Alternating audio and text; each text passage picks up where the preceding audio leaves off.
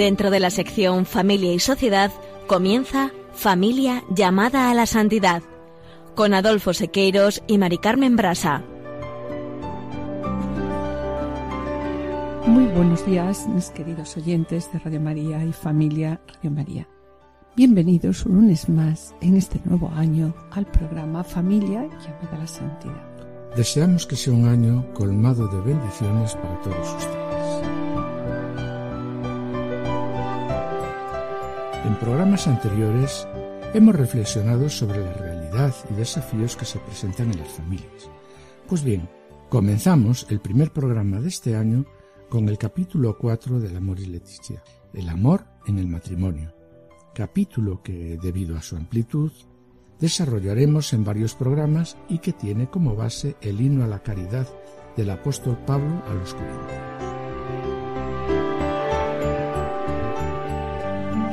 En la sección Familia Semilla de Santidad, Juana, Julio y Seque se ocuparán hoy de la familia de San Basilio Magno, quien vivió en el siglo IV y es uno de los padres de la Iglesia de mayor influencia en las órdenes monásticas y cuya fiesta se acaba de celebrar el pasado 2 de enero.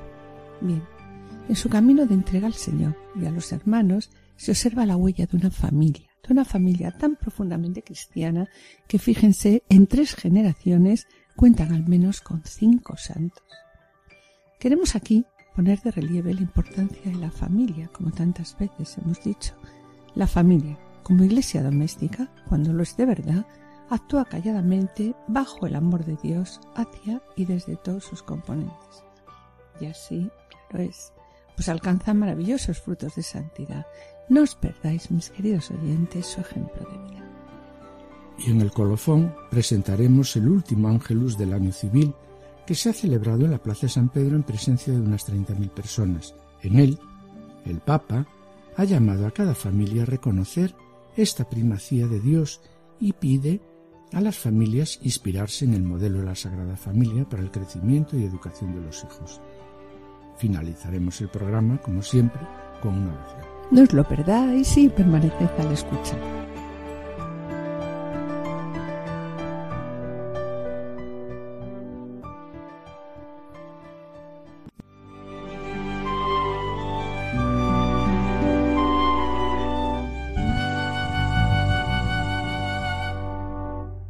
Después de haber reflexionado en programas anteriores sobre la realidad y desafíos que se presentan en las familias, en la sociedad actual, tal como lo muestra el capítulo 2 del Amor y Leticia, nos ha llevado a ser más conscientes de las dificultades y preocupaciones que asaltan a las familias, así como las presiones y mensajes falsos o al menos ambiguos que reciben. Por todo ello llegamos a la conclusión que es necesario alzar la voz alzar la voz para desenmascarar determinadas interpretaciones que pretenden marginar la verdad del Evangelio al presentarla como culturalmente superada. Eh, o inadecuada para los problemas de nuestra época y que proponen a su vez una pretendida liberación que vacía de sentido la sexualidad. Y en muchos programas hemos hablado de tres postulados muy definidos en la sociedad actual. Ruptura entre la sexualidad y matrimonio, ruptura entre sexualidad y procreación y desvinculación de la sexualidad del amor. Por esto, hoy, y después de haber visto la realidad y desafíos que se presentan en las familias a lo largo de los programas anteriores, comenzamos con el capítulo 4 del Amor y Leticia, el amor en el matrimonio, capítulo que debido a su amplitud desarrollaremos en varios programas y que tiene como base el himno a la caridad de Pablo a los Corintios. Sí, en el capítulo 4, El amor en el matrimonio, el Papa Francisco comienza diciendo que todo lo dicho no basta para manifestar el Evangelio del matrimonio de la familia,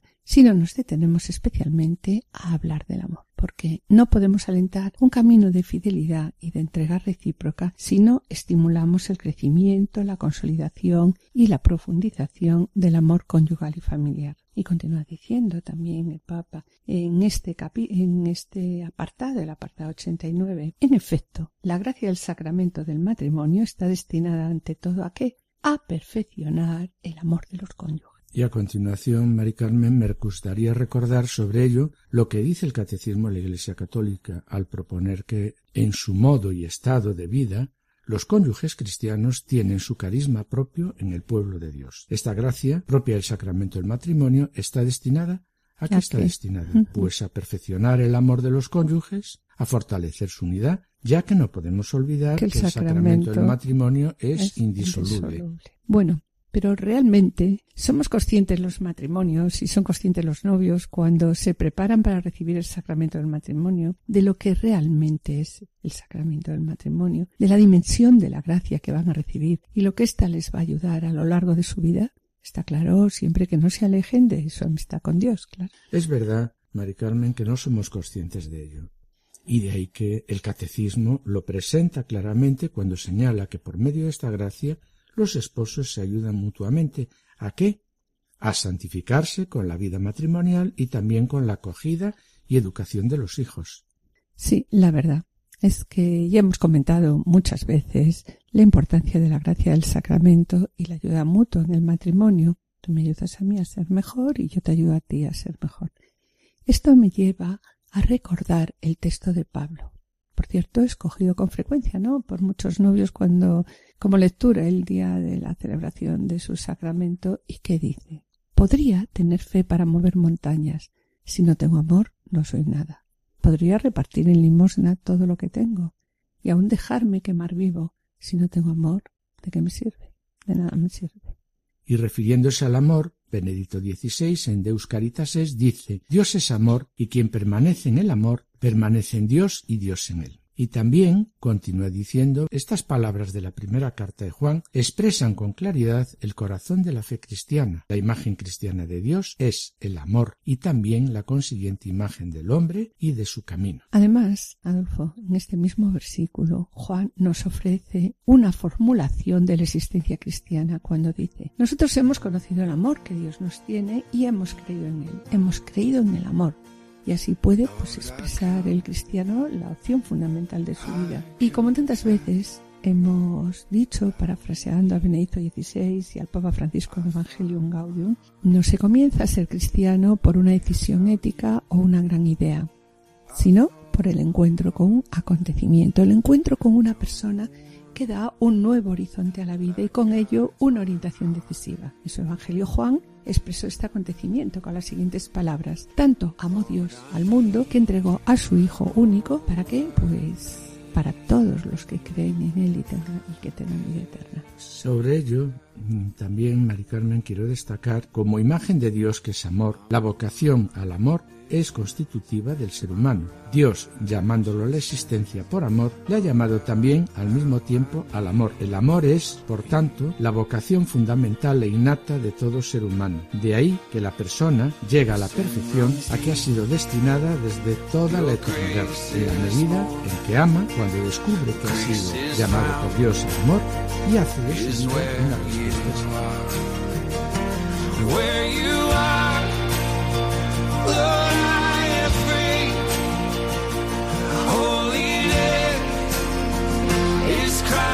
Lo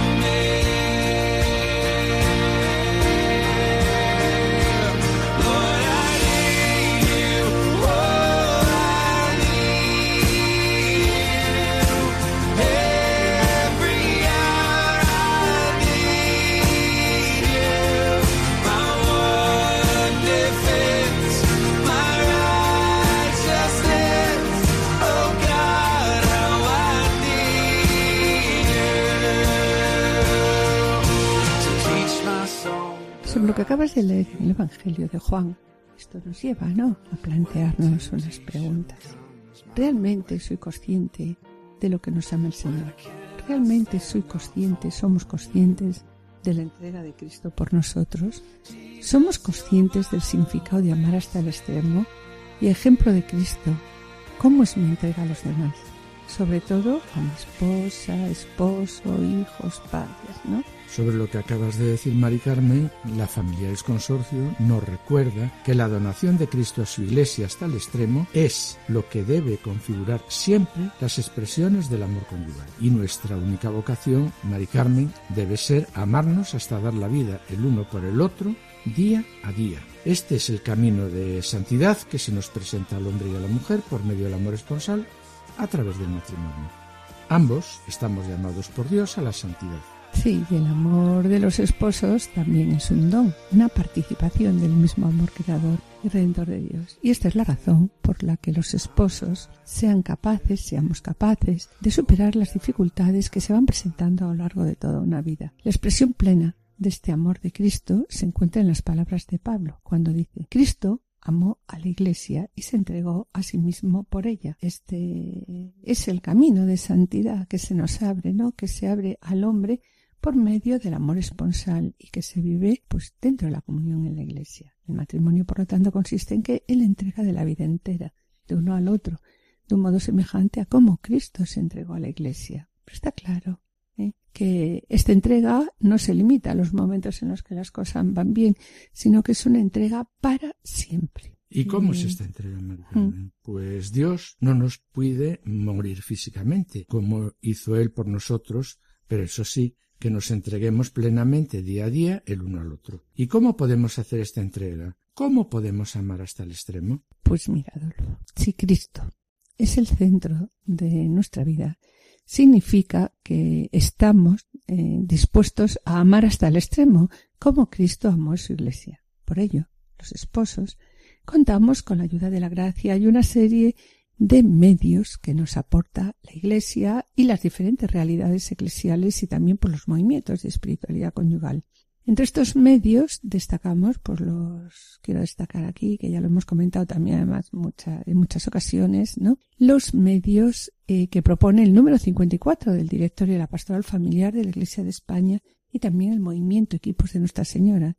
Y de entre estos medios destacamos en un primer momento, en un primer medio, es la oración personal. Qué importante es descubrir a Cristo en la lectura, escuchar la palabra diaria, para comprender lo que Dios me dice a través de ellas. Un segundo medio para el crecimiento en el amor mutuo es la oración conyugal, que consiste en rezar juntos marido y mujer cada día. Y si es posible, pues hacer también oración familiar. Eh, un tercer medio estaría el, el diálogo conyugal, ¿no? En presencia de Dios un verdadero diálogo conyugal con el Señor en medio de los dos para hablar del paso de Dios por nuestra vida. Y está claro, Adolfo, que fruto de este diálogo surge la necesidad de proponernos ser mejores, corregir nuestros fallos con la ayuda pues de la mutua corrección y el discernimiento de la voluntad de Dios en nuestras propias vidas. Pero está claro, Adolfo, que sabemos que esto no es fácil y ahí la necesidad en la vida matrimonial la vida conyugal, la necesidad de la oración y del perdón, sabiendo que contamos también con la ayuda de la gracia y la ayuda mutua del marido a la mujer y de la mujer al marido. Como conclusión, que el amor hasta el extremo es lo que debe configurar el amor conyugal y nuestra única vocación debe ser, pues, amarnos hasta dar la vida el uno por el otro. Este es el camino de santidad que se nos presenta al hombre y a la mujer por medio del amor esponsal a través del matrimonio. Ambos estamos llamados por Dios a la santidad. Amar es darlo todo y darse uno mismo. Amar es darlo todo y darse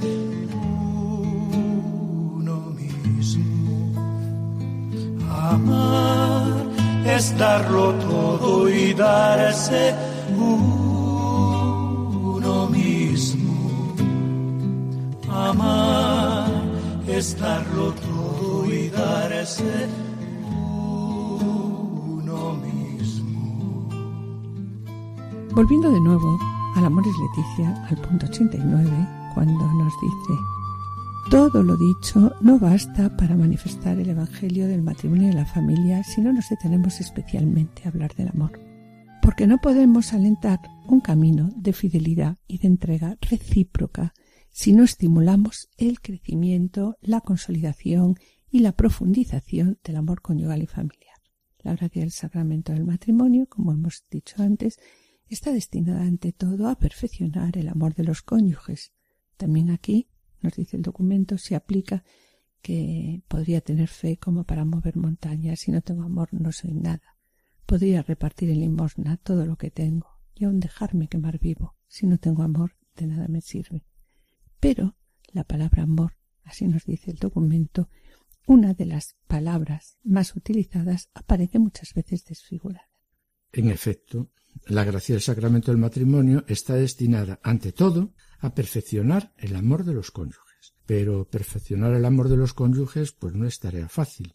Es necesaria la gracia del sacramento y además es necesario lo que eh, Juan Pablo II denomina pedagogía del amor. Hay que aprender a amar. Y también Benedicto XVI en Deus Caritas es, refiriéndose al amor, nos dice, Dios es amor y quien permanece en el amor permanece en Dios y Dios en él. Y también continúa diciendo, estas palabras de la primera carta de Juan expresan con claridad el corazón de la fe cristiana, la imagen cristiana de Dios y también la consiguiente imagen del hombre y de su camino. Además, en ese mismo versículo, Juan nos ofrece una formulación de la existencia cristiana cuando dice nosotros hemos conocido el amor que Dios nos tiene y hemos creído en hemos creído en el amor de Dios. Así puede expresar el cristiano la opción fundamental de su vida. Y puesto que es Dios quien nos ama primero, ahora el amor ya no es solo un mandamiento, sino que es la respuesta nuestra al don del amor con el cual el Señor viene a nuestro encuentro. Y aquí de nuevo, Adolfo, a mí se me plantea una pregunta que pide de nosotros también una respuesta. ¿Cómo respondo yo diariamente al amor de Dios? Bien, pues volviendo a Benedicto XVI, nos continúa diciendo, en un mundo en el cual a veces se relaciona el nombre de Dios con la venganza, el odio y la violencia, este es un mensaje de gran actualidad y con un significado muy concreto. Por eso, insiste el Papa Emérito, deseo hablar del amor, del cual Dios nos colma y que nosotros debemos también comunicar a los demás. Pero nosotros, de nuevo se plantea la pregunta, ¿no? Pero realmente nosotros sabemos comunicar a las personas que nos rodean, y sobre todo a los jóvenes, qué es el amor. La verdad, pues que la palabra amor, tantas veces en boca de todos en estos momentos, está desfigurada. Y claro, pues esto conlleva un problema de lenguaje y por eso en Dos Caritaes se propone que el amor de Dios por nosotros es una cuestión fundamental para la vida y plantea pues preguntas, nos plantea preguntas decisivas en nuestra vida como ¿quién es Dios? ¿Quiénes somos nosotros? Sí, la verdad, Mari Carmen, es que el término amor como acabamos de decir, se ha convertido hoy en una de las palabras más utilizadas, pero también de las que más se abusa y a las que eh, damos acepciones totalmente diferentes. Sí, es verdad, sí, es verdad. Recordamos el vasto campo semántico de la palabra amor. Se habla amor a la patria, amor a la profesión o al trabajo, amor entre amigos, entre padres e hijos, amor entre hermanos y familiares, amor al prójimo y amor a. Sin embargo, entre toda esta multiplicidad de significados, destaca como arquetipo por excelencia el amor entre el hombre y la mujer, en el cual intervienen inseparablemente el cuerpo y el alma, y en el que se abre al ser humano una promesa de felicidad que parece irresistible en comparación con la cual pues palidecen a primera vista todos los demás tipos de amores. Por lo tanto, realizar la entrega de modo humano exige una madurez de la libertad que permite al hombre no sólo dar cosas, sino darse a sí mismo en totalidad. El fundamento de esta entrega en totalidad es un amor peculiar que se denomina esponsal. Este amor esponsal es una entrega libre del uno al otro para formar una comunión de personas, una unidad de personas. Esta unión consiste en una apertura total del uno al otro, en ideas, gustos, alegrías, penas, temores, y claro, pues urge vivir unidos, pero esta unidad no se regala, y es necesario ir conquistándola día a día, pasando por muchos errores, disgustos, obstáculos, lágrimas, es necesario ir descubriendo poco a poco la riqueza que Dios ha puesto en la vida de la persona amada. Es necesario, Adolfo, entonces, ¿no? Enamorarse todos, los días. Y además, amar es ayudarse. Quien ama está siempre al servicio del ser amado. La ayuda entre los esposos es verdad, no, no es un servicio aislado que se hace pues de vez en cuando, sino que es una disponibilidad total puesta al servicio uno del otro, disponibilidad para escuchar, para agradar al otro, teniendo en cuenta los deseos del otro. De ahí que, como decías antes, ¿no? Todos estamos llamados al amor para amar con todo nuestro ser. Hmm, pero, ¿cuál es la fuente del amor esponsal? Pues el directorio nos dice, la fuente del amor esponsal está en Jesucristo crucificado, que entrega su cuerpo por amor a la Iglesia, entregándose a sí mismo por ella para santificarla. Así, continúa diciendo, todo amor humano debe ser referido a este gran misterio de la entrega de Cristo por la Iglesia. La entrega de Cristo por la Iglesia es la respuesta de la vocación al amor. Entregarse es dar sin esperar nada a cambio. Nada, nada, nada, nada. Sabemos que el concepto de entrega nos suena bien en estos tiempos porque implica pues renunciar a uno mismo. Esta entrega cuesta. Es cierto, cuesta. Pero si se consigue, pues es una maravilla. El problema es que en estos tiempos no nos ayudan las situaciones nada y vivimos en un momento en el que se tiene miedo al compromiso. Vivimos en una sociedad donde nadie está dispuesto a entregar su vida por otro, y quiero añadir que en el amor esponsal, si nos entregamos, lo hacemos con todas las consecuencias. Le regalas tu cuerpo, tu alma, tu carácter, tus virtudes, tus defectos, tus disgustos, tu pasado, tu presente, tu futuro. Te fías tanto de él o de ella, confías ciegamente en él o en ella, que te entregas plenamente. Es un acto realmente de fe y de confianza en el otro. Es un acto tan grande que requiere la ayuda de Dios el amor esponsal realmente es difícil explicarlo, ¿no? Y solo se comprende en su totalidad cuando se vive. Y así lo leemos en el 38 del directorio cuando dice, la entrega de sí es una realidad existencial que solo se comprende en su totalidad cuando se vive. No basta, por lo tanto, pues un simple conocimiento abstracto de sus notas, ha de hacerse vida. Por tanto, una auténtica pastoral matrimonial no puede contentarse con una información de las características del amor conyugal. Debe saber acompañar a los novios en un proceso de formación hasta la madurez que los haga capaces del don sincero de sí. Yo no soy nada. Es la espera sin es la entrega sin límites. Y es la disculpa sin límites, sin límites. No es egoísta ni servita,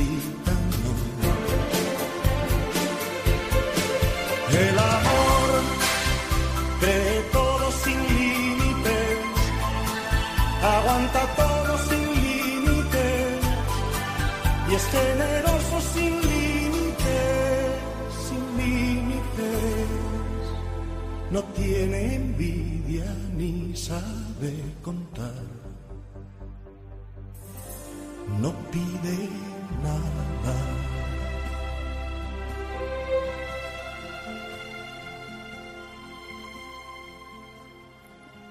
Queridos oyentes y familia Radio María, estamos en el programa Familia llamada a la Santidad, dirigido por Adolfo Sequeiros y quien les habla, Mari Carmen. Finalizamos esta primera sección y antes de iniciar la segunda quisiéramos adelantarles que en el colofón presentaremos las palabras del Papa Francisco en la audiencia del último día. Y a continuación damos paso al espacio Esposos en Cristo en el que nuestros colaboradores Juana, Julio y Seque presentarán la vida de la familia de San Basilio Mano. No se lo pierdan y permanezcan en la escucha. El amor es humilde sin límites, es comprensivo sin límites, y es la justicia sin límites, sin límites, es siempre tierno la verdad.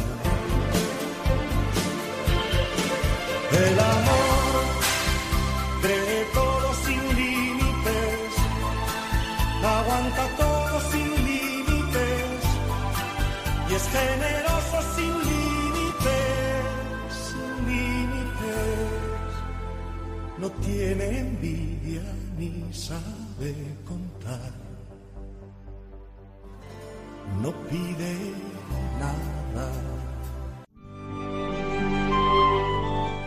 Familia, semilla de santidad.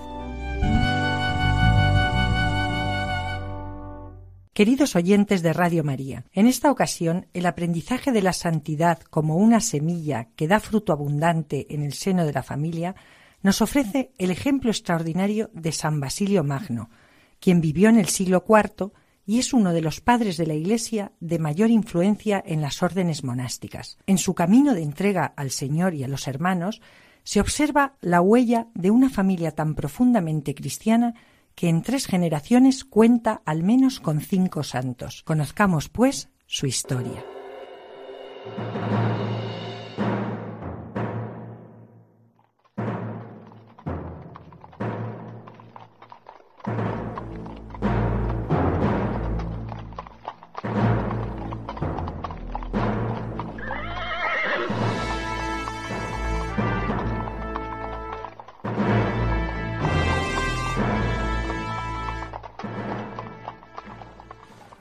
Nació Basilio el año 329 en una noble y rica familia de la Capadocia en la actual Turquía. Antes del nacimiento del santo, sus abuelos sufrieron las terribles persecuciones del emperador Diocleciano contra los cristianos y debieron ocultarse en las montañas durante siete años. Allí padecieron todo tipo de penalidades. Finalmente, su abuelo murió mártir. No es difícil intuir que tan poderoso ejemplo de firmeza en la fe a buen seguro repetido por sus padres en el ambiente familiar, debió de ayudar a forjar en el niño y el joven Basilio ese carácter recio ante la adversidad y de inconmovible fidelidad a las propias creencias. A lo que cooperaban por su parte la abuela Santa Macrina y la madre del santo, Santa Emelia, quienes educaban a Basilio, como a los demás niños de la familia, en la piedad y la admiración por los mártires de Cristo, que sellaban su fe con la propia sangre, Tal sucedió, por ejemplo, con la hermana de Basilio, también llamada Macrina, quien habiendo fundado una comunidad religiosa para vivir en plenitud el mensaje del Evangelio, sería, al igual que su madre y su abuela, finalmente canonizada. Por su parte, el padre ejercía la profesión de abogado y dirigía una escuela de retórica, lo que ayudaba a imprimir en Basilio y en el resto de sus hijos el amor por el saber y por la justicia. Sentía Basilio en efecto un anhelo grande por buscar la verdad y la formación intelectual favorecida por su padre le llevó a desarrollar sus estudios en diversas escuelas de filosofía, primero en Constantinopla y después en Atenas. Dominaba todas las disciplinas de la época. Filósofo, filólogo, orador, jurista, naturalista, también poseía un profundo conocimiento de la astronomía, matemáticas y medicina. Fue el momento en que conoció a San Gregorio Niacianceno, que lo elogiaba diciendo Él era una barca llena de conocimiento hasta donde lo permitía la naturaleza humana. Y esta amistad entre ambos santos continuaría el resto de sus vidas. Al terminar sus cursos en Atenas y después de visitar a sus padres, Basilio se trasladó a Cesarea, donde enseñó retórica, Allí recibió grandes aplausos que halagaron su vanidad, y en este momento de peligro para su alma surge nuevamente la santidad de su familia, guiada por la providencia. Su madre, y principalmente su hermana Macrina, le advierten de la tentación de buscar solo el reconocimiento de los hombres.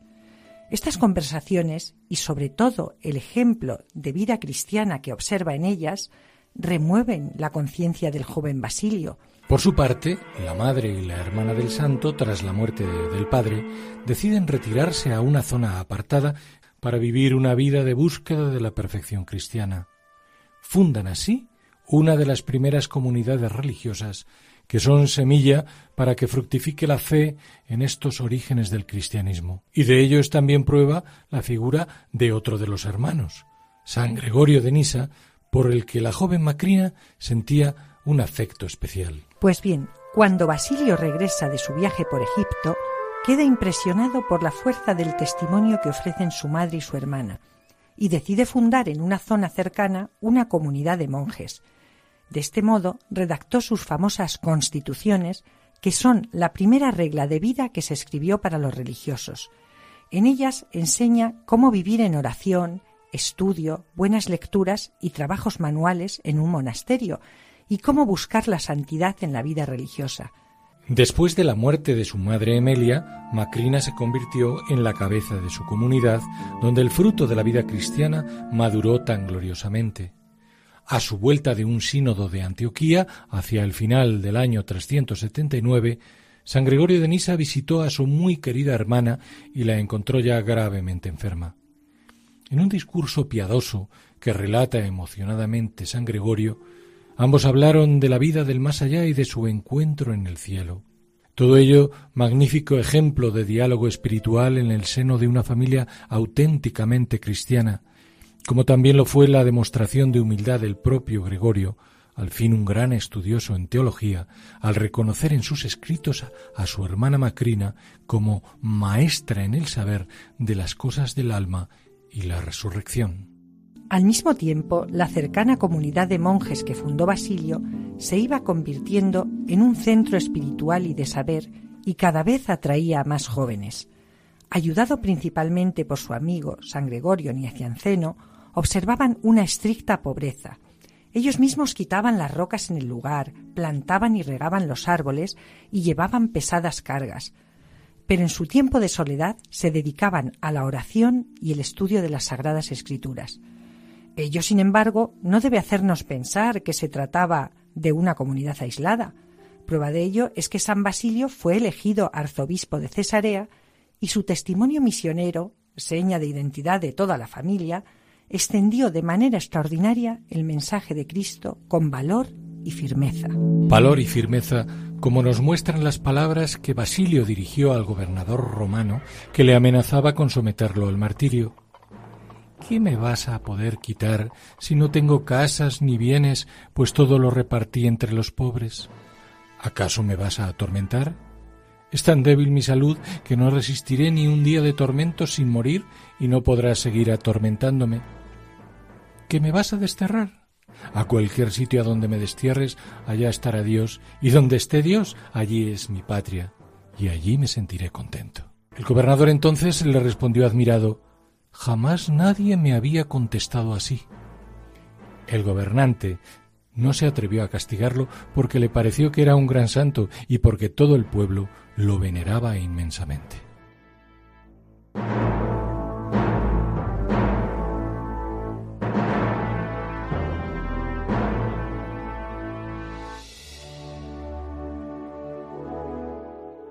Ahora sí su elocuencia, como un día le habían amonestado su madre y su hermana, estaba al servicio del amor a Dios y no al de su vanidad. En efecto, fue pionero en impulsar la fundación de un hospital para pobres y un hogar para ancianos.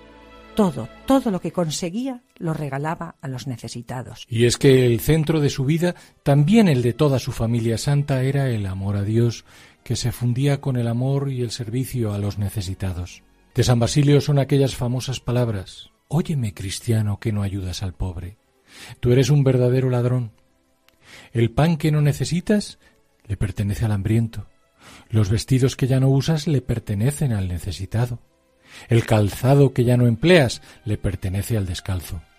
El dinero que gastas en lo que no es necesario es un robo que le estás haciendo al que no tiene con qué comprar lo que necesita. Si pudiendo ayudar no ayudas, eres un verdadero ladrón. Palabras en las que se trasluce el maravilloso ejemplo de vida de servicio y humildad que aprendió de su madre y de su hermana. Ejemplo también de alegría y fuerza en el dolor, como nos termina de iluminar el que el propio San Basilio, aquejado de una grave y dolorosa enfermedad hepática, no cesaba entre tanto de predicar y hacer obras piadosas. Por ello, cuando a los 49 años, en el 379, entregó su alma a Dios, el duelo alcanzó un eco nunca visto en su ciudad. Loor de santidad que sin duda podríamos hacer extensiva a familia tan ejemplar. San Basilio Magno, en los orígenes del cristianismo, nos muestra así que el don de la santidad a menudo fructifica en el seno de la familia, que es la primera cuna del amor. Rogando que esta familia santa interceda por cada uno de nuestros hogares, nos despedimos Dios mediante hasta el próximo programa. Que Dios les bendiga.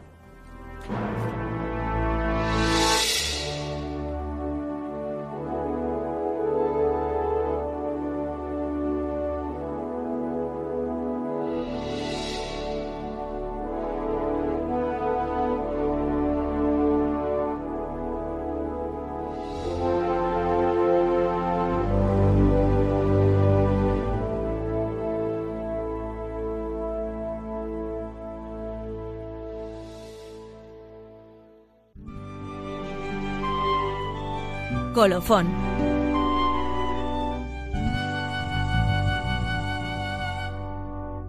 Volviendo de nuevo al apartado 90 El amor y Leticia, el Papa Francisco plantea cómo debe ser nuestro amor cotidiano y da la respuesta con el llamado himno a la caridad escrito por San Pablo a los Corintios, en el que vemos algunas de las características del amor verdadero.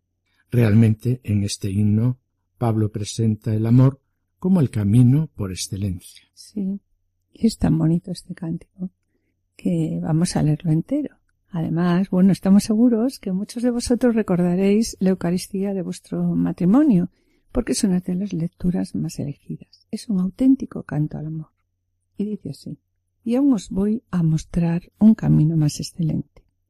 Si hablara las lenguas de los hombres y de los ángeles, pero no tengo amor, no sería más que un metal que resuena o un címbalo que aturde. Si tuviera el don de la profecía y conociera todos los secretos y todo el saber, si tuviera fe como para mover montañas, pero no tengo amor, no sería nada. Si repartiera todos mis bienes entre los necesitados, si entregara mi cuerpo a las llamas, pero no tengo amor, de nada me serviría. A continuación, Mari Carmen se desgrana lo que debe ser este amor y que nosotros vamos a tratar en, en los siguientes capítulos.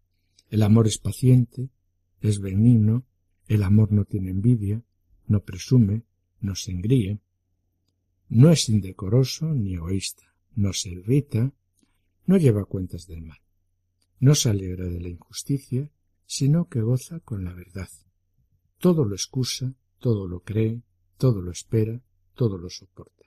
El amor no pasa nunca. Y en este himno a la caridad, el Papa Francisco el Amor y Leticia, en el apartado 90, presenta las características del amor verdadero diciendo, el amor es paciente, es servicial, el amor no tiene envidia, no hace alarde, no es arrogante, no habla con dureza, no busca su propio interés, no se irrita. El amor no lleva cuentas del mal, no se alegra de la injusticia, sino que el amor goza con la verdad. Todo lo disculpa, todo lo cree, todo lo espera, todo lo soporta. Continúa diciendo, esto se vive y se cultiva en medio de la vida que, comparten todos los días los esposos entre sí con sus hijos. Por eso es preciso y útil detenerse a pensar el sentido de las expresiones de este texto, para intentar una aplicación a la existencia concreta de cada familia, que iremos desarrollando en los programas sucesivos. Sí, la verdad es que esta propuesta que nos hace el apóstol Pablo sobre alguna de las características del amor verdadero no son fáciles, Adolfo, de vivir en la vida matrimonial. Ser paciente, servicial, no tener envidias, no ser arrogante, no buscar el propio interés, no enfadarnos, no llevar cuentas del mal, todo lo disculpa, todo lo soporta. Qué difícil es llevar adelante todo esto en el día a día del matrimonio y la familia. Por otro lado, este ideal de amor es el que atrae y al que desean llegar los matrimonios y al que desean también llegar los jóvenes. De ahí que cuando hemos dicho antes que este es el himno escogido por muchos novios, cuando preparan las lecturas para la celebración del sacramento del matrimonio, lo hacen realmente pues porque creen y quieren llegar a ese amor. Y aunque el amor es Leticia dice también, bueno, que este amor se vive y se cultiva en medio de la vida, que comparten todos los días los esposos entre sí con sus hijos. Como decíamos antes, la verdad es que el poder vivirlo en la vida matrimonial y familiar día a día sería imposible si no contáramos con la ayuda de la gracia, como se presenta en este himno en que el amor se muestra como el camino por excelencia. Realmente, este ideal de amor es el amor de Dios, pero para ello nosotros necesitamos la ayuda de la gracia, mucho perdón, mucha oración y una práctica asidua de los sacramentos, especialmente la penitencia y la Eucaristía.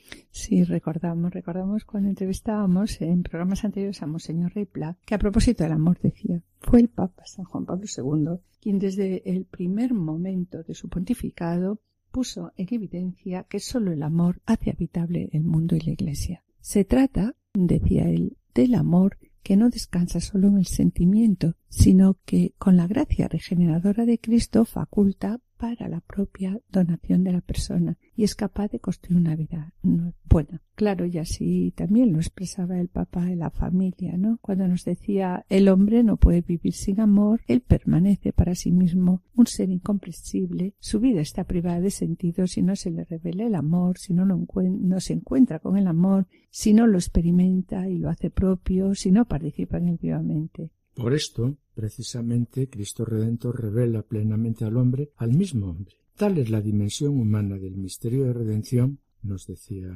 Monseñor Rey, y en esa dimensión el hombre vuelve a encontrar la grandeza, la dignidad y el valor propios de su humanidad.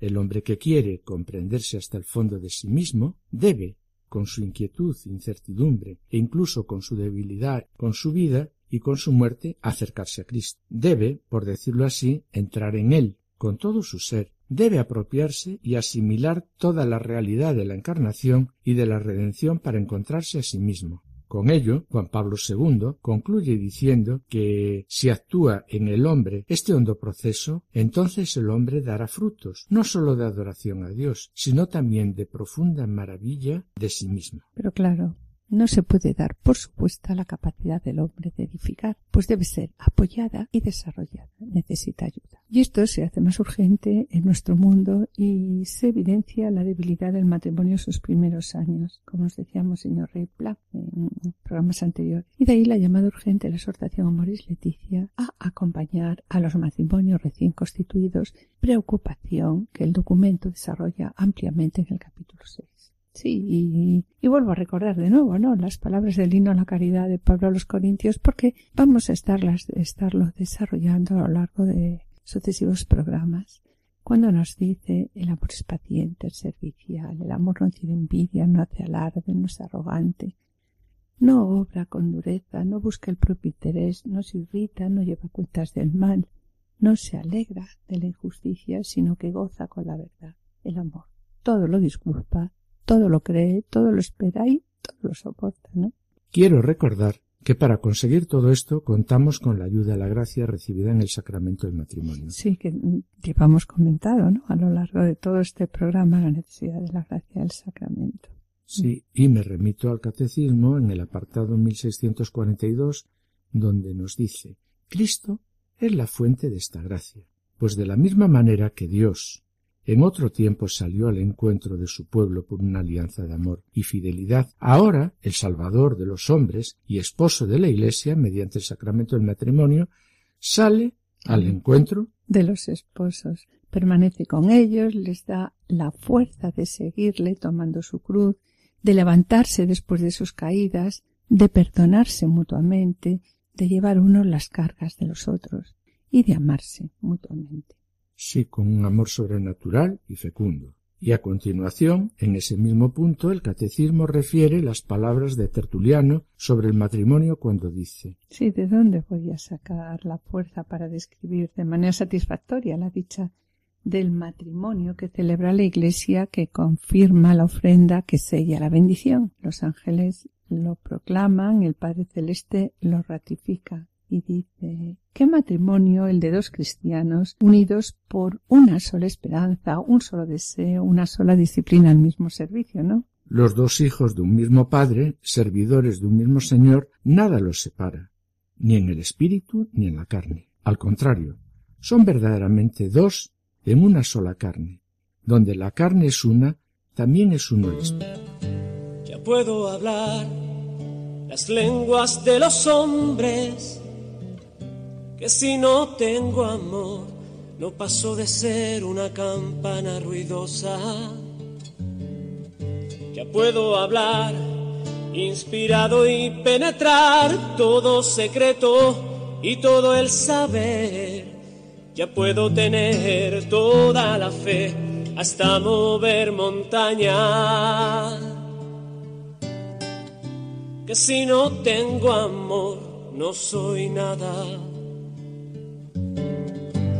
puedo dar en limosnas lo que tengo, dejarme quemar, que si no tengo amor, no soy nada.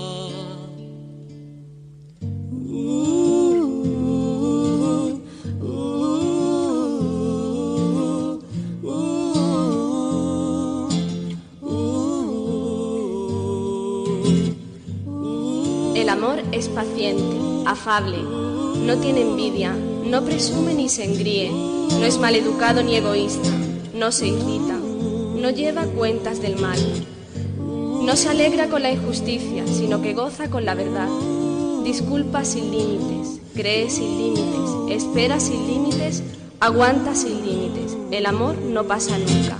El don de profecía se acabará, el don de lenguas se acabará, el saber se acabará, fe, esperanza y amor, y de ellas la más grande es el amor. Vamos a presentar el último ángelus del año civil que se ha celebrado en la Plaza de San Pedro en presencia de unas treinta mil personas. En él, el Papa ha llamado a cada familia a reconocer esta primacía de Dios y pide a las familias inspirarse en el modelo de la Sagrada Familia, en el crecimiento de los niños y en la educación de estos. Y dice Francisco, en este primer domingo, después de la Navidad, celebramos la Sagrada Familia en Nazaret y el Evangelio aquí nos invita a reflexionar sobre la experiencia vivida por María, José y Jesús, mientras crecen juntos como familia en el amor recíproco y en la confianza de Dios. Que el Papa expresó que con el nacimiento de Jesús, el Hijo de Dios, se convierte en un niño y acepta crecer, fortalecerse. Está lleno además, también dice, de sabiduría y gracia de Dios. Y pone como ejemplo eh, de la familia de Nazaret a los padres de familia. Pone como ejemplo la imagen de María y José que tienen la alegría de ver todo esto en su hijo y presenta como la misión de la familia, ¿no? Como la misión de la familia es crear las condiciones favorables para el crecimiento y desarrollo de los niños. La verdad es que la contemplación de la Sagrada Familia nos habla de la ternura y humildad de todo un Dios que por amor se entregó hasta el extremo.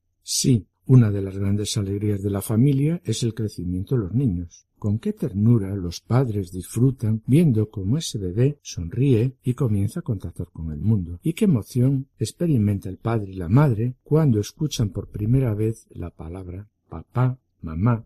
Por tanto, en el seno de la familia deben darse las condiciones necesarias para que los niños puedan desarrollarse, crecer y fortalecerse, adquiriendo sabiduría y aceptando la gracia de Dios, tal como le sucedió a Jesús. Y continúa diciendo el rito cumplido por María y José con la ofrenda de su Hijo Jesús a Dios es la expresión de esta confianza. El Evangelio dice, llevaron al niño a Jerusalén para presentarlo al Señor, como mandaba la ley de Moisés.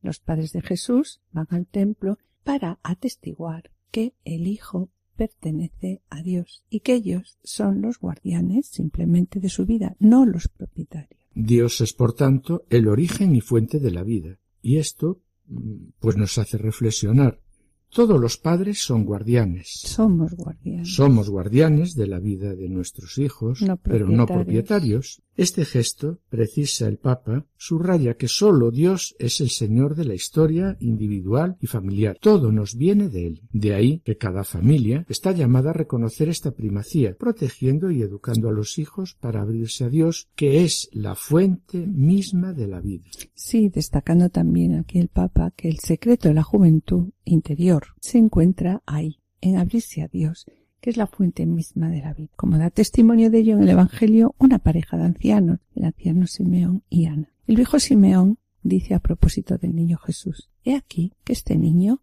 ha sido puesto para que muchos en Israel caigan y se levanten, y será como signo de contradicción para que se ponga de manifiesto los pensamientos de muchos corazones.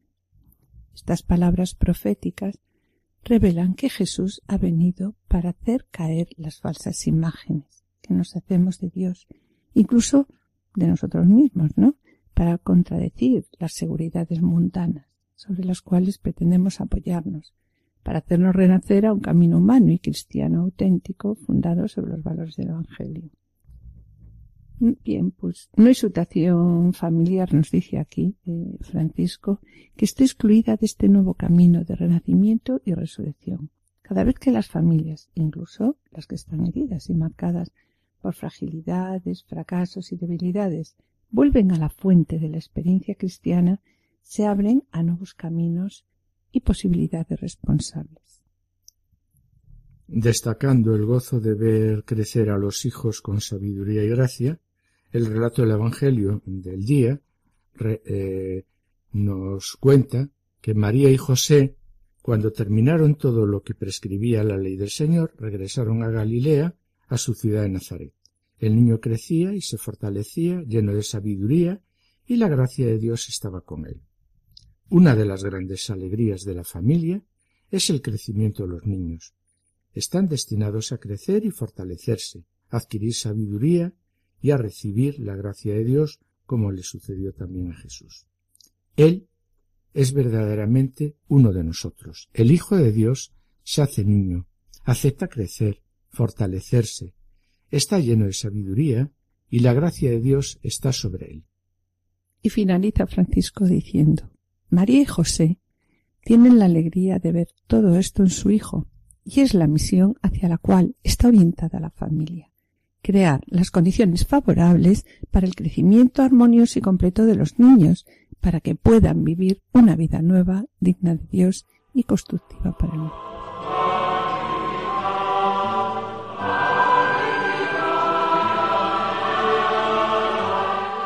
Hoy queremos finalizar con una petición por todas las familias.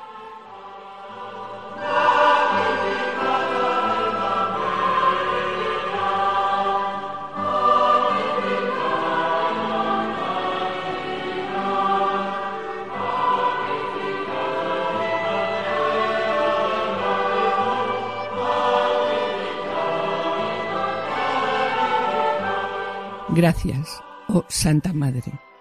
Gracias por tu humildad que ha traído la mirada de Dios. Gracias por la fe con la que has cogido su palabra. Gracias por el coraje con el que has dicho, aquí me tienes. Olvidándote de ti, fascinada por el amor santo, hecha toda una con su esperanza. Gracias, oh Santa Madre de Dios. Ruega por nosotros, peregrinos en el tiempo Ayúdanos a caminar por el camino de la paz. Amén.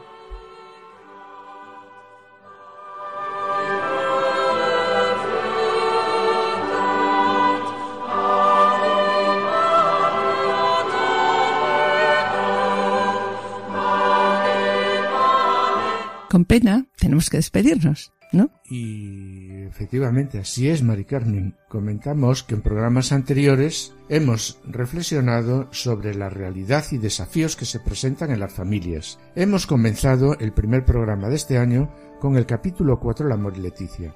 El amor en el matrimonio.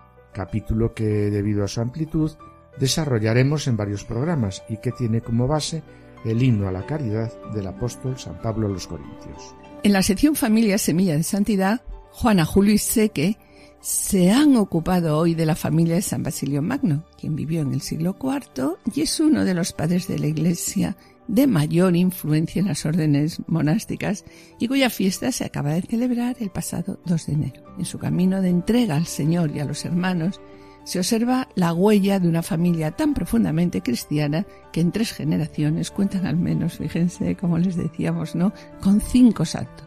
Y en el colofón hemos presentado el último ángelus del año civil en que el Papa ha llamado a cada familia a reconocer la primacía de Dios y pide a las familias inspirarse en el modelo de la Sagrada Familia en el crecimiento y educación de los niños. Y finalizamos, como siempre, el programa con una oración. Agradecemos a los asistentes el control de sonido. Yo espero estar con ustedes no mañana, sino para el próximo martes, en el programa de Para que tengan vida con la doctora Sirven, acompañados del doctor Jiménez Ruiz, continuando el tema monográfico del trabajo. Y esperamos, bueno, estar de nuevo con ustedes, los dos juntos, el lunes dentro de dos semanas. Muchas gracias por su atención y hasta la próxima audición. Que el Señor les bendiga. Y a continuación damos paso a la revista diocesana. No se la pierdan y permanezcan al escuchar permanezcan en Radio María.